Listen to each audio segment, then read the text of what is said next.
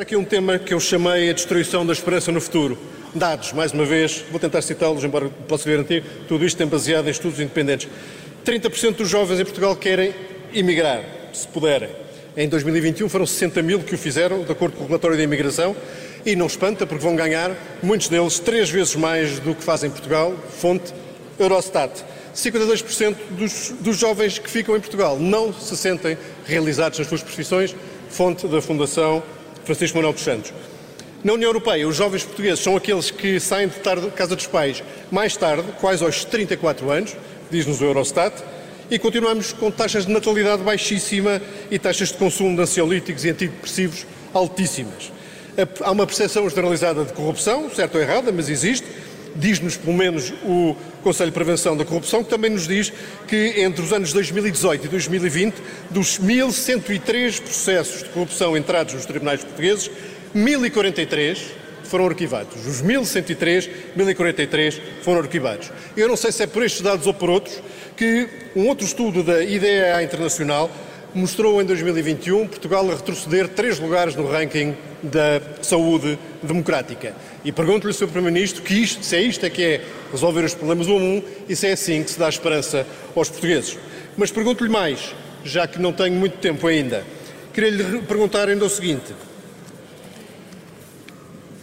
A instabilidade no seu governo, que foi muito abordada aqui durante a discussão da última moção de censura, não vamos aqui repetir, nem vamos voltar a insistir no caso raríssimo que é haver 13 demissões em 9 meses, mas por, por exemplo, desta última semana e na sequência da moção de censura, a demissão da Secretária de Estado, Carla Alves, que o senhor aqui em plenário fez questão de defender e poucas horas depois estava demitida e que forçou até que não sei se planeadamente ou de improviso, aqui tenha dito que eu hoje provavelmente explicar-nos o que é que era esse famoso mecanismo de escrutínio, ainda fica à espera que isso hoje vá ser explicado, tenha recebido da parte do Sr. Presidente da República uma recepção que vou chamar de morna e tenha recebido uma indicação de que este Governo está a prazo e que tem basicamente um ano de validade.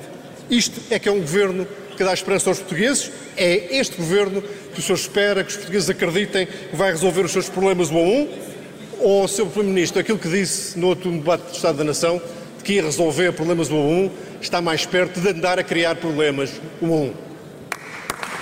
Sr. Doutor Figueiredo, nesta última intervenção na primeira ronda, a trazer eh, à tona aos casos Obrigado para responder política dentro do eh, governo. Vamos ouvir essa resposta de António Costa. Obrigado, Tenho pouquíssimo tempo, portanto vou tentar telegraficamente responder a tudo. Primeiro, quanto à corrupção. Nós aprovamos uma estratégia nacional de luta contra a corrupção e temos vindo a executar. Como sabem, entrou em vigor em agosto o conjunto de alterações ao processo penal que apresentámos na Assembleia da República e que foi aqui aprovado, creio que são os votos contra de nenhum partido, embora com algumas abstenções.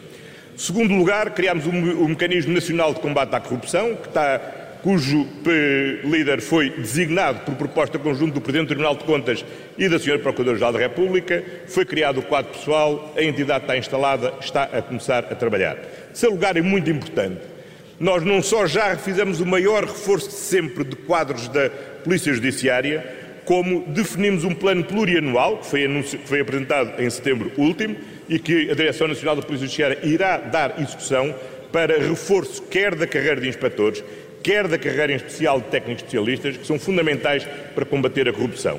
Eu já a semana passada tive a oportunidade de dizer isto, mas repito, recomendo vivamente que ouça a entrevista que deu o Diretor Nacional da Polícia Judiciária a semana passada à RTP, onde ele, aliás, refere a dimensão do fenómeno, mas também os instrumentos que hoje dispõe a Polícia Judiciária para combater efetivamente a corrupção, porque a corrupção combate-se também pela forma repressiva e não só pela via preventiva.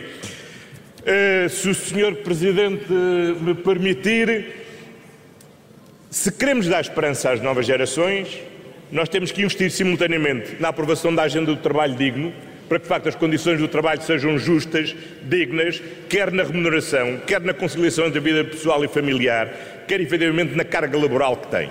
Segundo, e combater a precariedade. Segundo lugar, temos que ter habitação acessível, que é a segunda condição fundamental para que os jovens possam ter forma de estar aqui em Portugal. Terceiro lugar, no acordo que assinámos de médio prazo, nós prevemos uma valorização dos salários dos jovens qualificados. Damos o exemplo desde já na administração pública, subindo para 1.320 a posição de entrada técnico superior e, o, e aquilo que temos que fazer é, enquanto as empresas se melhoram a sua capacidade de remunerar melhor, é termos um conjunto de medidas fiscais ou de transferências não monetárias que permitam aumentar o rendimento disponível das famílias.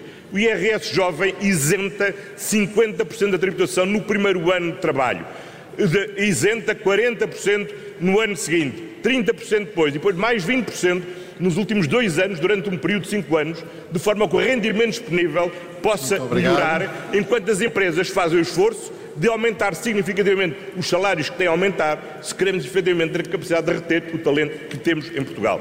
E quando somamos às creches gratuitas, à gratuitidade dos manuais escolares, ao congelamento do preço de espaços sociais, percebe que efetivamente nós temos um conjunto de políticas que se dirigem precisamente a responder a esse que é o maior desafio societal que nós temos, que é dar esperança que os jovens terão mesmo em Portugal a oportunidade de concretizarem o futuro que sonham. Muito obrigado. A resposta de António Costa aqui a ultrapassar largamente o tempo, mas a parte da crise política acabou por fugir.